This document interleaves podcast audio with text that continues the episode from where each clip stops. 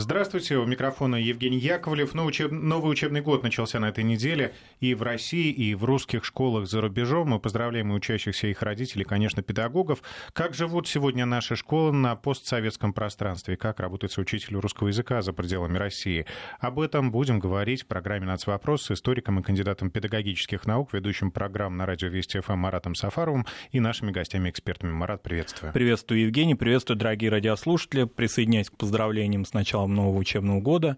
Действительно, многих мы можем полноценно поздравить с этим. К сожалению, не всех наших коллег и наших соотечественников, потому что не все русские школы, к сожалению, открылись 1 а, сентября на постсоветском пространстве. Мы хорошо знаем, мы в эфире нас вопроса постоянно отслеживаем в течение уже нескольких лет ситуацию с русскими школами на Украине. Всем хорошо известно, благодаря нашим эфирам, нашей радиостанции, что на Украине принят закон, он подтвержден а, в уже юрисдикции президента Зеленского о том, что русские школы ограничиваются и фактически закрываются, при этом, как мы знаем, языковое неравноправие а, базируется и декларируется на Украине, потому что языки других народов, народов, а, у которых в границах Европейского Союза есть свои государства, они ну, имеют такую возможность школы на национальном языке еще три года а, реализовывать, еще три года поддерживать за счет государственного бюджета Украины. А русским школам это а, норма а, для них она ограничивается. И, соответственно, понятно, что в первый этот тревожный учебный год такая вот прям уже повальная политика закрытия не будет осуществлена, но все-таки да, понятно, что если вне закона они объявляются, так или иначе, ограничения будут уже действовать.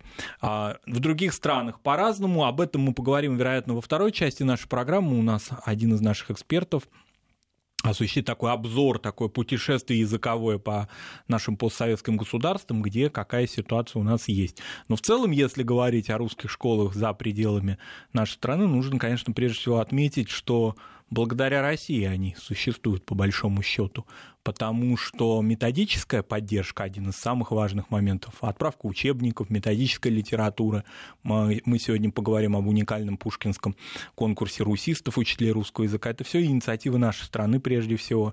И поэтому без этой политики, системной, целенаправленной, они бы уже не существовали. При том, что финансируются они, безусловно, из бюджетов своих стран, из бюджетов тех стран, в которых они находятся. Они дают дипломы а, того государственного образца, а, свидетельства об окончании, вернее, школ, а, аттестаты, которые приняты в этих странах, но так или иначе, очень многие выпускники этих школ дальше продолжают свое обучение в нашей стране, в России, в российских вузах. И здесь еще одна проблема, о которой тоже стоит поговорить, она какая-то вот не банальная, это проблема частных русских школ.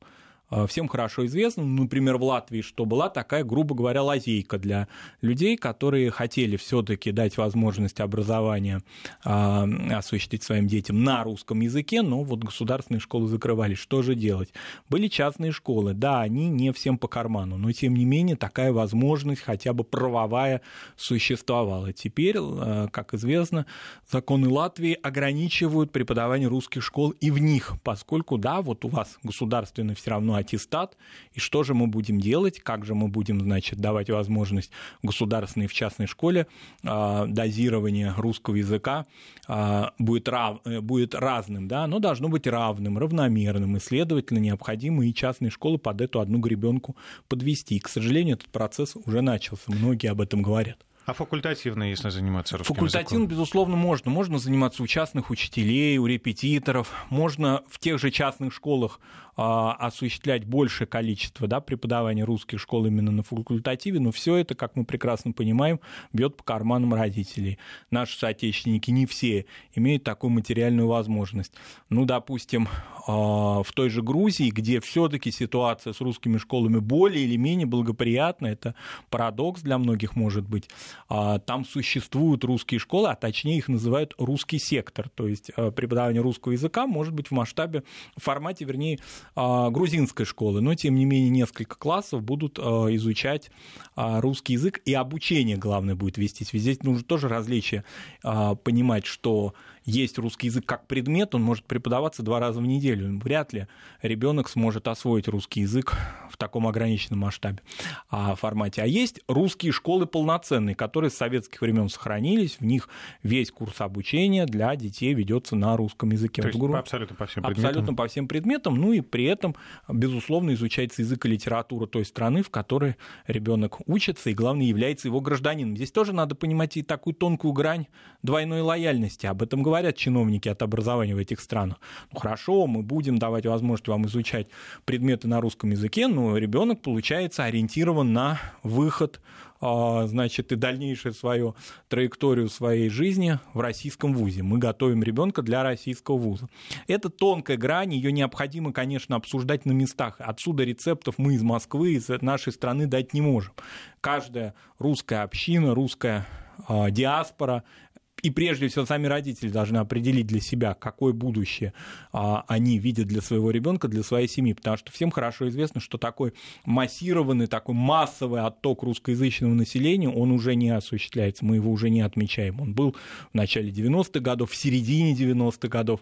В некоторых странах ввиду каких-то своих внутриполитических проблем, военных прежде всего, или экономического колоссального кризиса, куда эти страны погружаются, безусловно, этот отток а, стимулируется, но так или иначе все-таки он не массовый. Поэтому очень многие выбирают для себя уже из поколения в поколение, живя в тех или иных постсоветских странах, будущее здесь и сейчас. Вот здесь мы будем обучаться. Может быть, да, в российском вузе, может быть, вернется. Но, как правило, все-таки дети не возвращаются.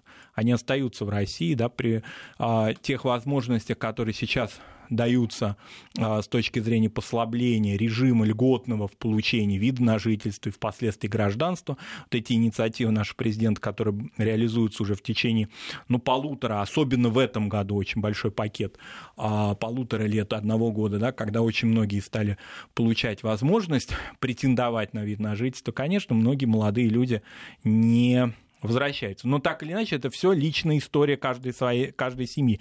А главное, что здесь должно быть, это то, что любой э, ребенок на территории той страны, в которой он находится, благодаря не потому, что мы так хотим вот из каких-то гуманистических э, соображений, а потому что существует международное законодательство по получению возможности доступа к образованию на своем родном языке. Он должен иметь такую возможность. А мы должны за этим пристально следить, наблюдать за этим и помогать изо всех сил.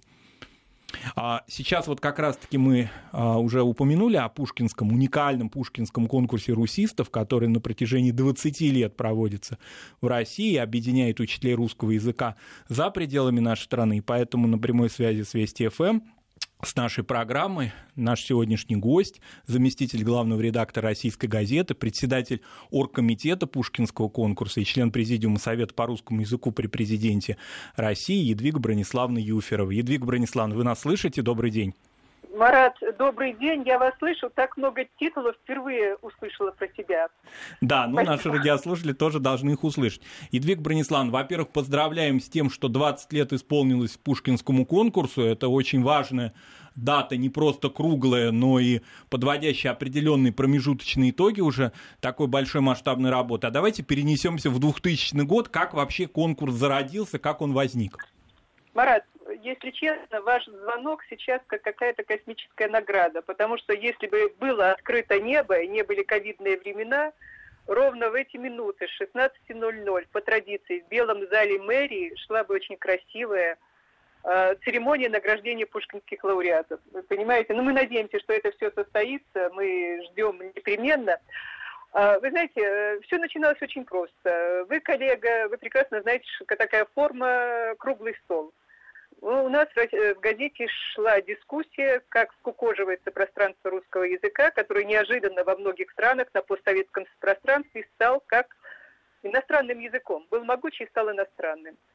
Ну и вот тогда участники того первого конкурса говорят, а давайте мы вообще как-то этих паромчиков культур поддержим. Мы провели первый конкурс благодаря Людмиле Ивановне Швецовой, э, Виталию Григорьевичу Костомарову. Провели первый конкурс, а потом все говорят, а почему бы не делать его ежегодным, почему бы нас не поддерживать. Если честно, вот уже 20 лет этот волонтерский проект российской газеты, поддержки правительства Москвы, он продолжается, и он стал частью нашей жизни. Но помимо того, что существуют конкурсные работы, помимо того, что учителя приезжают в Россию, а для многих особенно молодых учителей, по-видимому, это вообще первый приезд да, в страну да, изучаемого да. языка, да?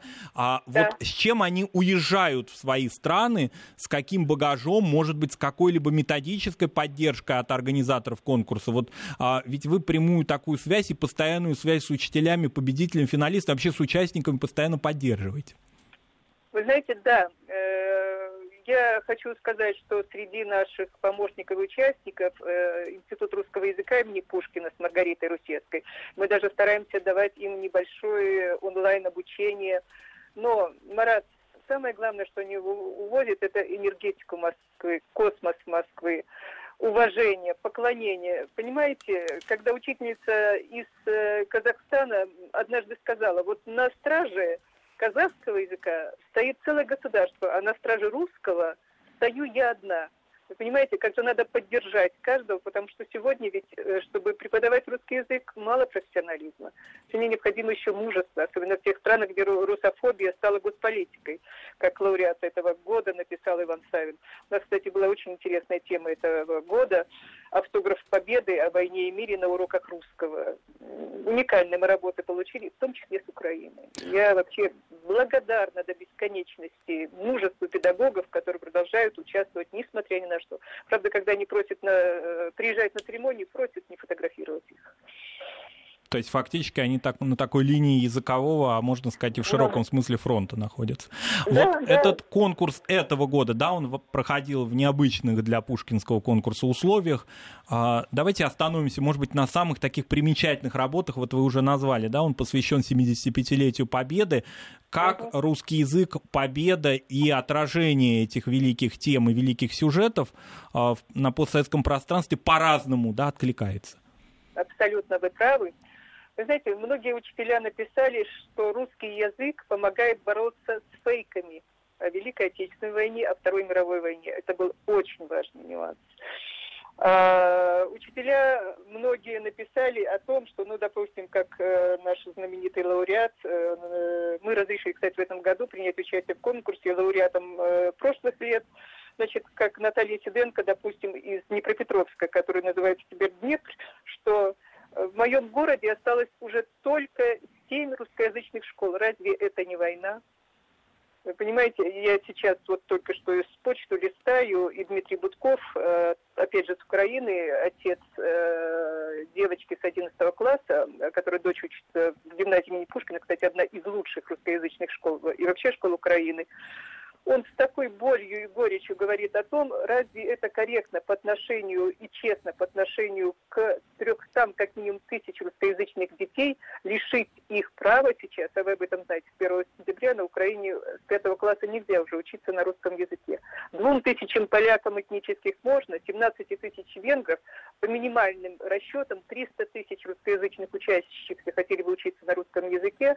Это, к сожалению, вот такая политика Едвиг Брониславна, а вот не, не наблюдали ли вы такую картину? Может быть, в тех странах, с которым, в которых на государственном уровне с русским языком не борются, но в то же время создается такая витрина русского языка. Одна-две школы, гимназии, часто элитарные, в которых очень сложно в которые поступить, очень серьезный на уровне вузов конкурс. А, мы знаем эти страны. И вроде э, на каких-то таких межгосударственных переговорах лидеры, лидеры этих стран отчитываются и говорят, у нас русский язык развивается, вот посмотрите, приглашают наших чиновников посетить эти школы. А в реальности, если выйти за пределы этих школьных а, элитарных, повторюсь, дворов, то картина совсем иная.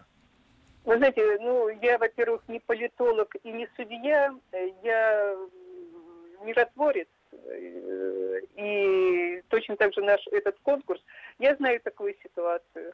Я знаю о том, что, ну, условно говоря, мода не восхищаться русским, она становится не любить Россию, я вам говорила, она становится болезнью некоторых, особенно в некоторых странах. Э, вы знаете, но я все-таки делаю ставку на тех людей. Я вот вам скажу, есть Ольга Дмитриевна Литеева, допустим, в Киргизии в Нарыне.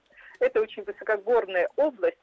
Э, там остались только две русскоязычные семьи. Но благодаря ей половина Ольги Дмитриевны Лепеевой, за учу и учитель русского языка, полный рынок говорит на русском языке. Вы понимаете, какая ни была политика, поэтому нам очень важно поддержать вот этого учителя, помочь ему быть сильным, помочь ему быть мужественным, э, дать ему веру в себя. Ну, наш грант очень небольшой, кстати, когда мы начинали 6 тысяч рублей, это ничто, но сейчас благодаря там э, правительству Москвы, министру Черемину, он стал 20 тысяч. Но самое главное то, что они побудут идут в Москве и привезут домой из Москвы восхищение и правду какую-то, настоящую правду, правду любви, правду уважения к их профессии. Едвиг Брониславовна, а если немножко мы выйдем за пределы постсоветского пространства, ведь участниками вашего конкурса и финалистами часто становятся и учителя из, как принято говорить, дальнего зарубежья, да, из да, стран да. Западной Европы. Вот там как живет русский язык?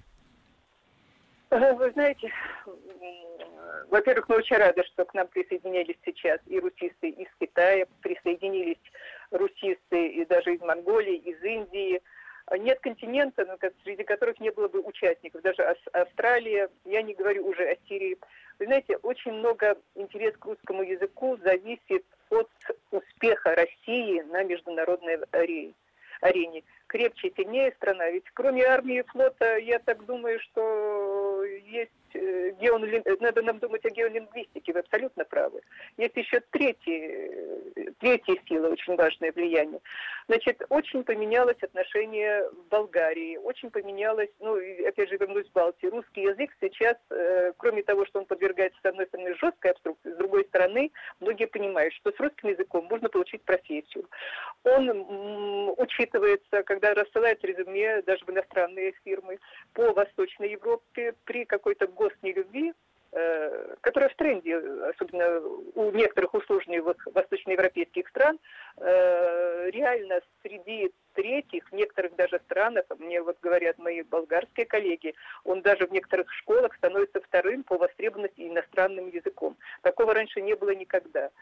И вот этот запрос, э, потому что можно обрести профессию, можно сделать бизнес, можно организовать свою турфирму. Вы понимаете, вот развитие, допустим, туризма, э, э, люди из России поехали по всему миру, это же, конечно, потребовало русского языка.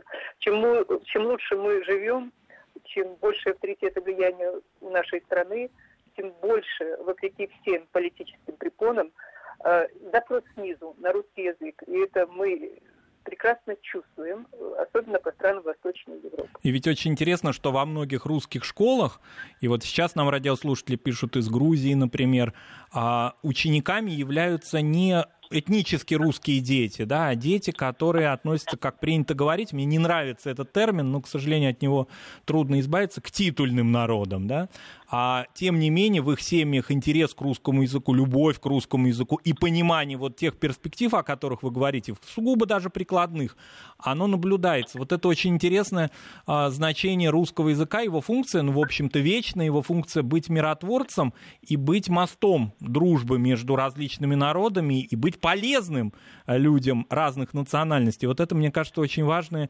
а, часть и важная миссия вашего конкурса. А на будущий год, когда мы все-таки верим и уверены мы в этом, что мы преодолеем эту болезнь этого года всего тревожного. На будущий год какие планы Пушкинского конкурса? Может быть, уже какая-то тема обнародована, если это не секрет? Марат, во-первых, каждый год, мне кажется, ну, я вот думаю, ну, своим коллегам, волонтерам, я говорю, ребята, ну, все, ну, может, мы больше не будем. А потом, я думаю, как мы пройдет встреча, ну, как же мы без них будем? Конечно, мы будем проводить Пушкинский конкурс.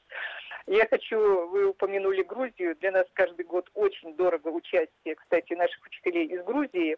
А, они организовали даже ассоциацию лауреатов Пушкинского конкурса, представляете? Так я вот хочу одной маленькой историей закончить. Когда, помните, помните, была грузинская, российско-грузинская пятидневная война 2008 года, мы очень переживали, как приедут лауреаты из Грузии. Приедут они или не приедут. Приехали. Это, кстати, человек как раз титульной нации, как вы говорите. Он рассказал следующую историю. Я захожу в класс, это был у него пятый класс. Мне надо учить русский, э, людей учить русскому языку. Я с ужасом захожу. Что им скажу? Впервые в жизни я не хотела идти на урок. Я захожу на урок, дети встали и сказали все очень дружно, хотя многие до этого из них не говорят по-русски, очень здравствуйте. Мне кажется, просто это самое такое символичное и самое доброе, что можно сказать учителю в такой трудный момент. Но завершить все-таки я хотел тоже на моменте не очень простом. Благодаря тому, что сейчас мы беседуем с вами, а вы один из самых знаменитых в нашей стране представителей белорусского народа, хотелось бы вот из ваших первых, из ваших уст а, узнать, а, есть ли угроза русскому языку в Беларуси. Этот вопрос может кому-то показаться страшным и странным, но в то же время за последние недели мы слышали разные-разные новости. Марат, спасибо за вопрос. Во-первых, ну, у меня болит сердце за Беларусь, потому что я человек двух культур, и одинаково и левая рука, и правая дорога. Э, во-первых, во всех этих спорах я хочу сказать, что, конечно же, нет другого места на земле, где белорусский язык должен э, развиваться, должен изучаться. И слава богу, что так есть, и надеюсь, так будет. Но э, попытка, ну, и Станислава Шушкевича, некоторое очень быстрое э, заявление, мне кажется, оно слишком широко интерпретировалось.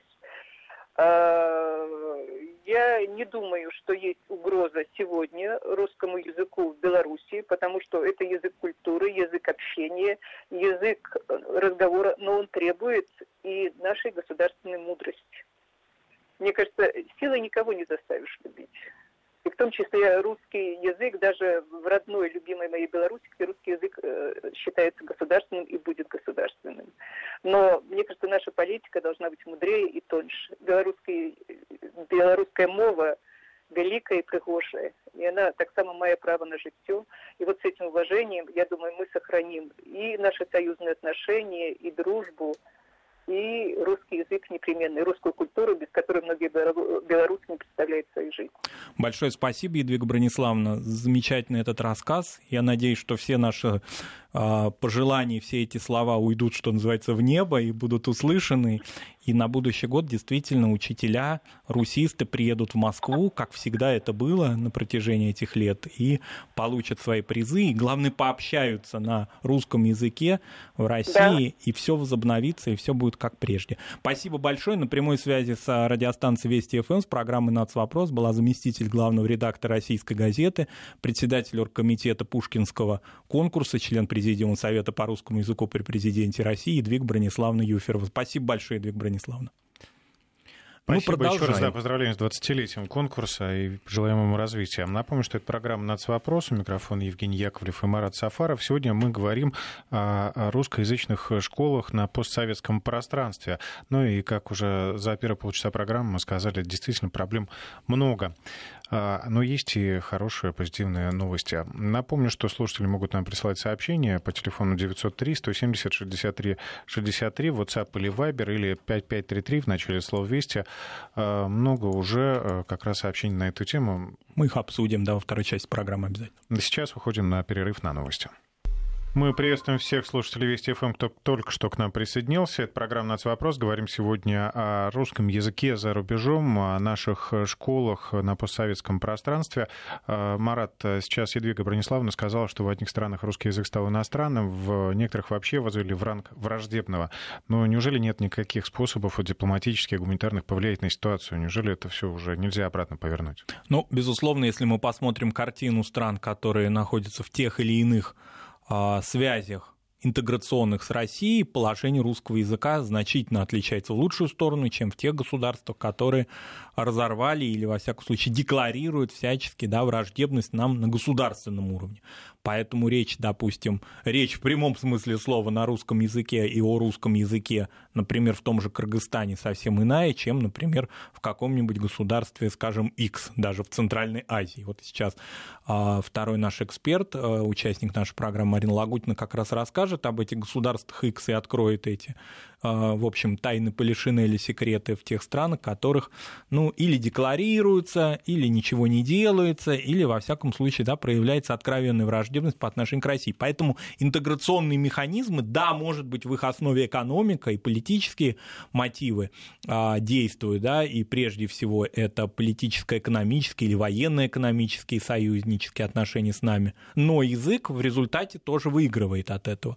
Во всяком случае, те государства, которые входят таможенный союз, ВДКБ, положение с русским языком в, нем, в них гораздо лучше, ну, несравнимо даже лучше, чем в странах, которые с нами не хотят, так скажем, демонстративно дружить.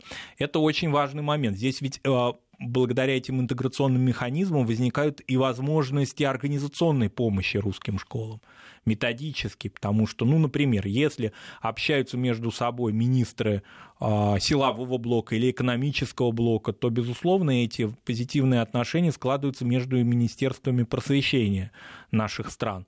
И это мы видим министерствами культуры. Ведь здесь не обязательно речь идет о профильных министерствах. Здесь очень важное значение будет иметь и деятельность Россотрудничества, благодаря тому, что Россотрудничество сейчас ну, на наших глазах обновляется благодаря своему новому руководителю Евгению Александровичу Примакову. И, конечно, надежды на то, что Россотрудничество это не только о культуре и не только о юбилеях, которые тоже должны быть, и никто их не отрицает, о праздничных каких-то датах, но и о поддержке русского языка и русских школ, прямой поддержке. То есть это должна быть неформальная такая работа? Вот, это и должна быть неформальная и пакетная работа. Я думаю, что здесь не стыдно брать за образец то, как делают, а, как проводят эту политику, скажем, европейские страны. Даже те, которые имеют очень небольшие диаспоры за пределами своих границ, а скорее используют русский язык как мягкую, используют, вернее, свой язык как мягкую силу. Например, Гёте-центры, центры Сервантеса испанские, а, небезызвестный, скандальный, скажем так, британский совет, который, правда, там прикручивал очень много к английскому языку, но так или иначе всячески занимался и политической, кстати, сферой. Да? То есть есть много примеров, которые имеют а, серьезное а, такое языковое и политическое значение за пределами своих государств, вкладывают в это средства и ведут эту работу системно, а не просто вот а, исключительно по каким-то юбилейным дням и праздникам. Безусловно, за последнее время многое изменилось, и вот тот же Пушкинский конкурс, это показывает динамика, количество участников, несмотря на то, что вроде как-то статистически да, а, скукоживается это пространство, а в то же время ведь интерес к русскому языку со стороны людей, которые живут за пределами России, и в том числе вот такой сугубо даже иногда материальный, да, не только романтика, не только интерес к языку Пушки, Пушкина к нашей литературе, но и прежде всего то, о чем говорил Едвиг Брониславовна, возможность получения профессии, потому что если это туристический сектор, а, то а как без русского языка? Та же Польша, вот кто бывал в Польше, хорошо знает, да, можно включить польский телеканал и услышать о России какие-то ужасные вещи, которые, в общем, после этого не хочется вообще находиться на территории этого государства. Но выключишь его и пойдешь ты в магазин или в ресторан, и можешь услышать русский язык от сотрудников этих а, учреждений, от различных сервисных служб. Они не учили русский язык, они не занимались в ПНР, не жили в Польской Народной Республике, это люди уже молодых поколений, но тем не менее они выучили русский язык для того, чтобы работать в туристической сфере. То же самое касается Чехии. Понятно, что в этом году мало кому удалось поехать в Чехию после тех трагических событий, которые происходили в мае этого года со сносом памятника маршалу Коневу. Но я уверен, когда границы полностью откроются, наши туристы опять приедут в Прагу и опять услышат русский язык. И это не лицемерие со стороны а, людей, которые там живут. Здесь надо понимать, что это не только потому, что я разговариваю на вашем языке, чтобы вы мне заплатили. Нет, это ну, объективная реальность. Объективная реальность а, постиндустриального общества, в котором услуги очень важное значение имеют. И поэтому эти страны начинают так или иначе адаптироваться. Иногда, правда, и лицемерие тоже. Например, в странах Балтии, как мне кажется, когда а, многие люди действительно поддерживают ограничения русского языка, и в то же время во всех туристических местах они прекрасно на русском языке разговаривают, потому что это часть их профессии. Здесь есть этот момент, но, к счастью, он не распространен массово. Поэтому это очень важный и очень сложная и такая разноцветная картина. Она в разных странах разная. Мне, конечно, очень всегда греет душу, когда русский язык учат люди, живущие далеко за пределами постсоветского пространства. Я уже неоднократно в эфирах нашей программы, все никак не могу эмоционально отойти от этого, а в августе встречался со студентами разных московских вузов, иностранцами из дальнего зарубежья, из Индии, из Ирана, из Афганистана, а, из, Юго... из государств Юго-Восточной Азии. Такая была встреча в рамках одной из летних школ а, «Постигая Россию» она называлась. И я, идя туда, думал, что надо говорить на английском. но придя... Был приятно удивлен. Был приятно удивлен. И это был не просто разговор такой протокольный, а это был диалог и сложный диалог и разговор о культуре, когда тебе задают вопрос, который касается истории культуры, его, конечно, можно выучить и вызубрить, но в то же время я почувствовал, что эти люди, эти молодые люди, они пытаются русский язык осваивать не только потому, что они здесь хотят научиться на, выучиться на врача, например, и поехать в свою страну, но они и гуманитарно как-то в нашей стране развиваются. Это было очень приятно. Я понимаю, что, может быть, это капля в море, но так или иначе из этих капелек очень многое состоит. Это же ведь не одномоментный а, какой-то такой процесс. Это было очень приятно. Вообще всегда, когда говорят на твоем родном языке люди выучившие его, это очень приятно. Например, я а, буквально вчера, там позавчера общался со своей знакомой, которая живет в Нидерландах. Она голландка, она разговаривает на русском языке, но самое главное, она пишет без ошибок на русском языке, без ошибок пунктуационных, она расставляет все запятые. Я не хочу в упрек нашим соотечественникам ничего а сказать. Я бы попрекнул. да. Это вот это письмо просто вот из телефона, то есть человек на ходу его пишет. Это не обязательно какое-то упражнение. А, замечательная такая Ева, которая а, вот выучила русский язык, она занимается историей России, она русист, славист, можно сказать, да, и она понимает, что изучать Россию по русскоязычным или а, германоязычным источникам, это не есть хорошо. Надо выучить русский язык, это прямой мост а, к той стране, которой, которой ты занимаешься. Вот много нам реплик и вопросов да, пришло. Может быть, мы их обсудим. Вот один вопрос мне как-то э, кажется очень важным, интересным.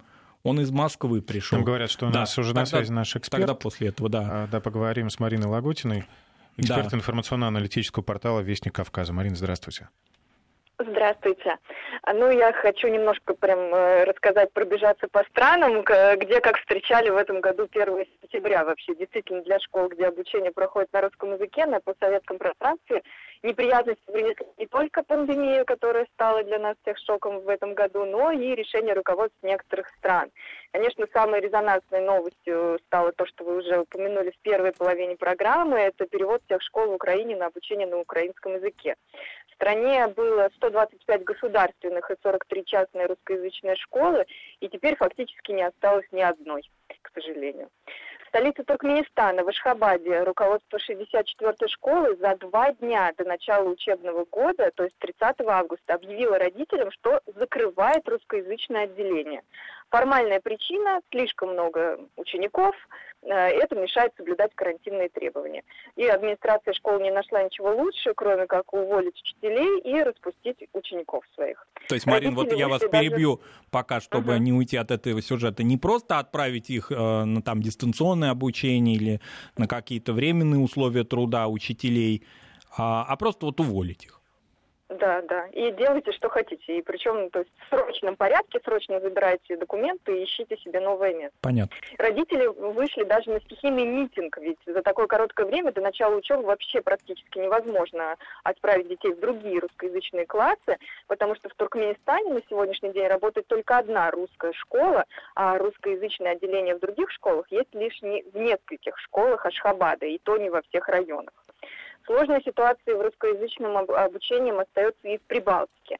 Но есть пара позитивных моментов. Например, в одной из эстонских школ 1 сентября открыли класс двустороннего языкового погружения. Это совместное обучение детей с родным эстонским и родным русским языками. То есть половину учебного времени дети общаются с одним учителем на одном языке, а вторую половину с другим на другом языке. И это первый подобный класс в государственной эстонской школе. То есть в частной было до этого. В Латвии в этом году еще больше сократили количество уроков по русскому языку. Всего три часа в неделю осталось. Но администрация латвийского города Резекне, например, прислушалась к учителям и родителям и организовала бесплатные факультативные занятия по русскому языку и литературе. Ежедневно в школе будет проводиться 40 часов дополнительных занятий, которые учащиеся смогут посещать по желанию. На Кавказе учебный год пока не начался. Азербайджан, Грузия, Армения начнут обучение в школах одновременно 15 сентября, но сделают это по-разному. В Грузии обучение на русском языке ведется в более 50 школах, и вот в 11 из них вообще уроки идут исключительно на русском языке. Тоже Марат об этом говорил. И в середине сентября дети отправятся в школы, соблюдая новые карантинные меры. Правительство Армении также приняло решение начать очное обучение детей с 15 сентября. Стране нет полностью русскоязычных школ, но в некоторых образовательных учреждениях есть классы с углубленным изучением русского языка.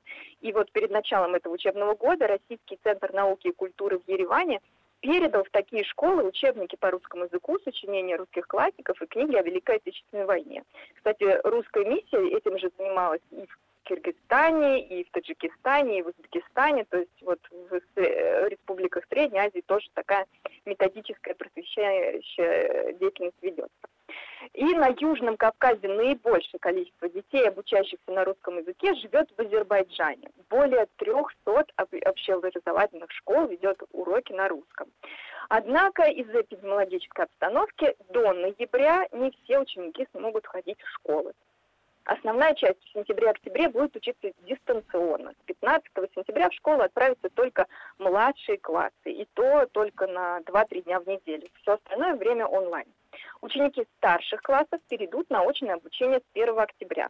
И в таком тестовом режиме учебный год продлится до 2 ноября, после чего будет принято новое решение с учетом ситуации вокруг пандемии. И в Казахстане полторы тысячи школ с преподаванием на русском языке начинают учебный год с дистанционного обучения. Ученики начальной школы смогут посещать, но только дежурные классы и с соблюдением строгих мер безопасности. Но при этом график каникул для детей, наверное, это очень важно, останется неизменным, несмотря на то, что уроки проходят у них дома. Марин, спасибо большое. Вопрос один есть. Вот мы его уже с Евгением обсуждали в начале программы. А, частная школа как альтернатива различным запретительным вот этим государственным мерам, которые, к сожалению, а, у наших многих соседей происходит и уже происходит на протяжении многих лет. Вообще это панацея частной школы или, как в Латвии, можно в один прекрасный день оказаться на одном же таком же уровне, как и в государственной школе по дозированию русского языка. Вот и, и вам в частной школе за ваши же деньги будет изучать, будет, будут ограничивать доступ к русскому языку. Ну, безусловно, в как, всем все равно управляет как бы государство, да, и оно может в один день прекрасно принять такой закон, но я считаю, что частные школы, как какая-то мера, это тоже развитие пропаганда русского языка это тоже способ. То есть нельзя в этой, можно сказать, борьбе за русский язык э, на, за рубежом нельзя никакие меры исключать. Поэтому частная школа это тоже как выход, такой вариант. Но мы, опять-таки, не можем сказать, что в какой-то момент их вот не поступит с ними так, как в Латвии. Но я считаю, что нужно поддерживать и частные школы, и тоже Россотрудничество должно обращать на это внимание, не только на государственные. Понятно. Спасибо большое. В эфире Вести ФМ была Марина Лагутина, аналитик информационно-аналитического портала «Вестник Кавказа». Мы благодаря Марине получили такой обзор состояния дел в русских школах на постсоветском пространстве. И, конечно, он э, не радует этот обзор, потому что возник еще один повод русскую школу закрыть. А давайте-ка мы продлим на неопределенное время карантин в русской школе, может быть, с выходом э, учителей и учеников за пределы этой школы навсегда. Вот такая ситуация. Будем надеяться, что она не станет системной, что этот случай, который Марина нам осветила, а, единичные, но так или иначе это очень-очень тревожно. Ну, сейчас этот формат, который так полюбился многим, дистанционная работа, дистанционное обучение, которое, на самом деле, в ужас привел, привел многих родителей, да, и детей, действительно могут сказать, отправлять, вот если вам очень нужно, обучайтесь дистанционно, но тогда вопрос в том, кто и какой диплом выдаст. Да, и можно ли будет дальше продолжить образование в России или в той стране, в которой вы находитесь, потому что могут возникнуть, мы не даем таких, не дай бог, советов никому, но такие случаи бывали, когда по количеству, это касалось частных как раз школ, по количеству изучаемых предметов, которые там были, а, часов на них, часто ограничивалась возможность поступать ребенку в государственный вуз в той или иной стране говорилось о том, что ну вы что-то вот тут не добрали, да, у вас он государственный вроде бы аттестат, ну, он как-то вот не профилирует, не корреспондируется с нашим вузом. Вы еще где-нибудь доучитесь так несколько лет. Такие случаи какие-то странные, потому что родители приносили аттестат государственного образца. Но так или иначе, а, вот эти препоны, они создавались. К вопросам, которые были, мы а, стимулировали наших слушателей эти вопросы задавать, и они были. Вот, например, один вопрос касается того, почему я лично отношусь плохо к понятию или к прилагательному титульный. Титульный а, народ. Титульный народ, да. Я не, не спорю с этим понятием, оно иногда в некоторых, э, ну, оно, во-первых, уже академическое, оно употребляется широко. Мне просто это э, прилагательное меня, оно смущает, поскольку сразу же возникает другой прилагательный, не титульный. Но если есть титульный, то значит есть люди, существуют, которые таким образом получают Э, такую, в общем, оценку людей второго сорта. И, к сожалению, в странах, например, Балтии, вот эта титульность и нетитульность – это правовая норма. Это не разговор академических этнографов между собой. Вот ваше государство или вашей республики титульная нация какая? Это разговор на политическом уровне, когда люди не имеют доступа к образованию, не имеют доступа к избирательной системе, не имеют возможности быть избранными и избираться, не имеют возможности влиять на политику своих стран. И, к сожалению, их иногда 40% населения той или иной страны. Но вот в таком случае мне вопрос о титульном, не титульном как-то не очень нравится. Вообще вот эти формулировки, мне кажется, это не 21 век. Да, они могут иметь право на существование повторюсь, научных исследованиях для упрощения какого-либо демографического, статистического, этнографического, ну, кому как нравится. А, но если, например, на территории нашей страны во многих субъектах еще там 10-15 лет назад, национальных субъектах на полном серьезе говорили, а мы представители титульного народа, там какого-то, который дает название этому региону, исторически проживает, ну, тогда возникает вопрос, а люди, которые рядом с вами, ваши соседи или даже ваши родственники, они кто такие? Они не титульные. При том, что все граждане именно все этой граждане страны, единого да, государства. Мне вот это, мне кажется, что в этой формулировке а, много чего-то зарыто опасного и неприятного. А повторюсь, не претендую на истину в последней инстанции. Употребляйте, если хотите, но меня это смущает. Вот, еще вопросы. Вот э, Валентина нам рассказывает о том, что дети моих одноклассников, многие учились и учатся в еврейской школе Риги, там самое адекватное отношение к русскому истории. Да, я слышал об этой школе, а в ней преподавание действительно ведется на русском языке, но здесь, я думаю, имеет место быть, что она религиозная. И там возможно, есть какие-то, не берусь говорить точно, но, может быть, существуют определенные какие-то послабления в том, что она имеет конфессиональный статус. То есть она дает аттестат по факту, а, но она скорее проходит по какому-то вот такому религиозному направлению. Благодаря этому, благодаря этой лазейке, благодаря этой возможности русский язык там в этой школе живет. Это очень известная школа, она очень престижная в Риге и, собственно говоря, дает возможность обучаться на русском языке. Ну, сразу согласимся, и с Валентиной, и самими с собой, что это не массовое явление. Это да, не, но не... есть примеры в других странах подобных? Есть примеры. К сожалению, возможности обучаться на а, русском языке в конфессиональных учебных заведениях, они в основном э, не связаны с Русской Православной Церковью, потому что Русская Православная Церковь обычно открывает воскресные школы при храмах, а, во-первых, нет материальной возможности для того, чтобы полный цикл образования взяла на себя церковь приход. Мы все прекрасно знаем, кто бывал в Центральной Азии, например, а, насколько в Центральной Азии небогатые приходы мягко говоря, да, которые а, живут за счет пожертвований часто пожилых людей. Ну, какую они школу могут открыть, кроме воскресной, в которой батюшка и его супруга могут вести занятия раз в неделю? А полный цикл, вы представляете себе, что это и помещение, и соответствующие стандарты, и безопасность, и чего только нет. Поэтому э, массового такого распространения это не имеет. Но православные гимназии существуют тоже, да, но это не, не массовые единичные примеры. К сожалению, через конфессиональные такие структуры мы сохранять русский язык на постсоветском пространстве не можем. В Западной Европе есть э, такого рода премьеры, ну, в Западной Европе они обычно а, вообще, если бы не, при, не пришли новые какие-то волны миграции, может быть, они бы и ушли на нет, сошли на нет. Вот а, это старые такие мигрантские школы. Ну, про Францию всем хорошо известно. Наше время, Марат, истекает. Э, а, был такой горячий разговор. Напомню, что сегодня мы говорили о русском языке за рубежом и русских школах на постсоветском пространстве. Думаю, что еще не раз к этому разговору вернемся. Это был НАЦ-вопрос с Маратом Сафаровым. Спасибо.